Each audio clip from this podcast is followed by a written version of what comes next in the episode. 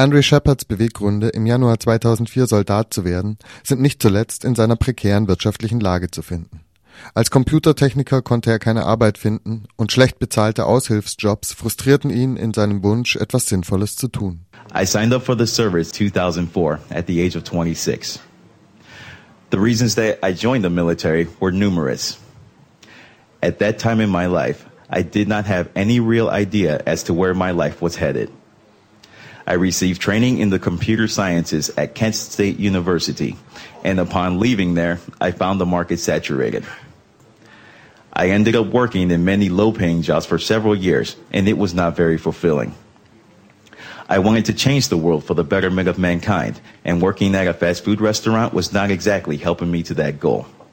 Shepherd bezeichnet seine wiederkehrende Obdachlosigkeit als Hauptgrund für seine Entscheidung, zur Armee zu gehen.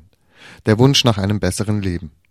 Dieses Motiv teilt er mit einer Mehrzahl der amerikanischen Soldatinnen. In 2001 and in 2003, I was homeless. I lived in my car for six months at a stretch.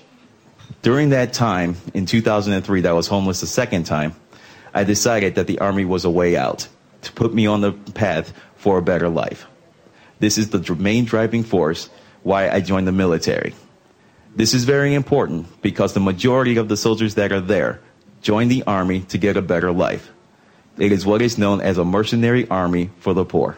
Bei Kaffee und Kuchen ließ sich Andrew Shepard von einem Recruitment Officer überzeugen, dass er beim Militär Menschen helfen und einen gerechten Kampf gegen unterdrückerische Diktatoren und Terroristen führen würde. Seine Begeisterung, die Welt retten zu dürfen, bezeichnet er rückblickend als naiv. After giving me some coffee and cake, he told me that I looked like I was someone who wanted to help people. I told him, yes, that is true, since I am a very compassionate person. He then told me about how the Army needed people like me to help the peoples of the world combat terrorists and dictators who have oppressed and terrorized helpless people throughout the world. He said that the military needed capable people who would fight to keep freedom alive.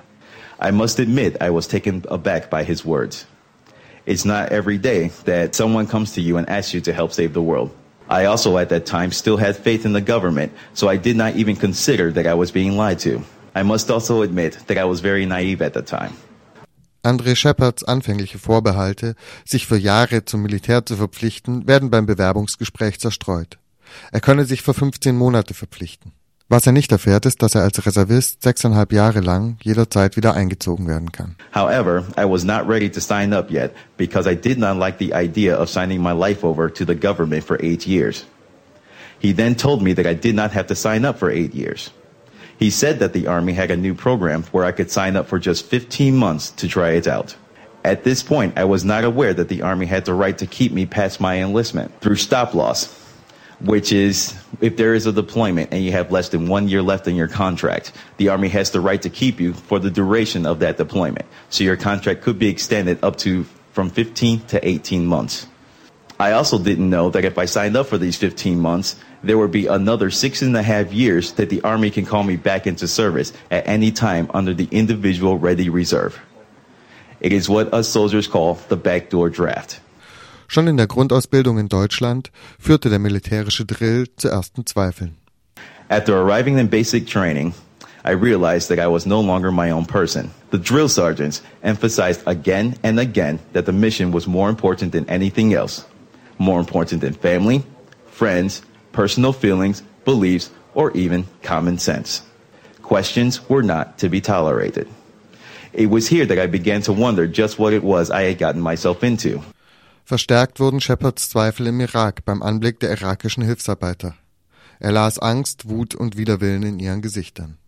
When we would bring workers from the local population to do odd jobs like build sand walls to defend our bases against attack, the look on their faces did not look like the faces of a population that felt happiness for their liberation. Some had the look of fear, while others looked outright angry and resentful. I started to feel uncomfortable in my job. I started asking myself, why were we here? And what was our purpose. Shepard zitiert aus einer Beschreibung der Apache-Hubschrauber, für deren Wartung er zuständig war.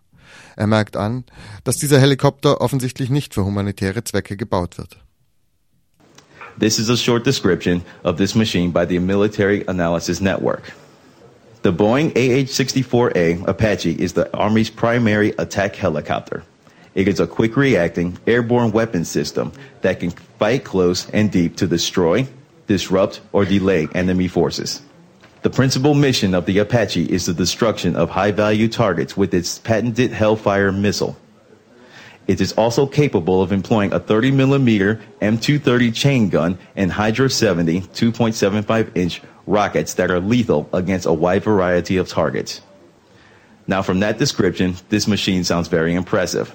And obviously, it is not used for humanitarian purposes. Zunehmend stoßen Shepard die Unstimmigkeiten im Krieg gegen den Terror auf. Als Beispiele nennt er den Versuch der US-Regierung, Saddam Hussein mit dem 11. September in Verbindung zu bringen und die nicht existenten Massenvernichtungswaffen. I began to seriously reconsider the American position on the global war on terror because I started to see serious inconsistencies between what we were being told what, were what was happening as opposed to what was actually going on. For example, the Bush administration tried desperately to try to connect Saddam Hussein to September 11th, as well as shouting across the airwaves that Iraq had weapons of mass destruction that they wanted to use against America, despite overwhelming evidence that these accusations were false. Shepherds weitere Recherchen verstärkten sein Unwohlsein und führten ihn immer zum gleichen Schluss. Militär ist immer ein Werkzeug zur Durchsetzung imperialer Interessen. The problem was that The more I looked into the subject, the more uncomfortable I got. I spent a considerable amount of time cross referencing and verifying the information that I was receiving, but I always arrived to the same conclusion. Our military is being used as a tool for worldwide imperialism under the guise to spread freedom, in other words, control, to underprivileged nations, one bullet at a time. Shepard versuchte seine persönliche Verantwortung einzuschätzen, aber die Hubschrauberpilotinnen durften über ihre Einsätze nicht sprechen. Shepards Anfragen wurden abgeblockt. As an active member of the Army, I cannot be free from the guilt of having supported this war that I was led to believe was justified. My sanity and self-worth began to plummet as I began to question how many people I have indirectly killed. I cannot know for sure to this day how much devastation was caused by those gunships. I have tried to t- ask the pilots in my unit to talk about their experiences, but I was told they were not allowed to talk about their missions because it is classified information. From January through April, I posed questions to a Coalition Press Information Center media contact, one Staff Sergeant Wiley. After being rebuffed on the topic of munitions expenditure, I asked in January about the total number of rotary wing sorties flown in 2006. The aptly named Wiley responded that she or he sent it out to the relevant directorates and was awaiting a response. I will contact you as soon as I get something. That turned out, despite following up, to be never. Seine Beteiligung an Not und Zerstörung führten André Shepherd in die Depression. Er fing an zu saufen und stritt sich mit seinen Vorgesetzten. This revelation had a terrible effect on me. I became depressed started to drink heavily off duty, showing up to work late, and began arguing with my superiors on virtually every single issue.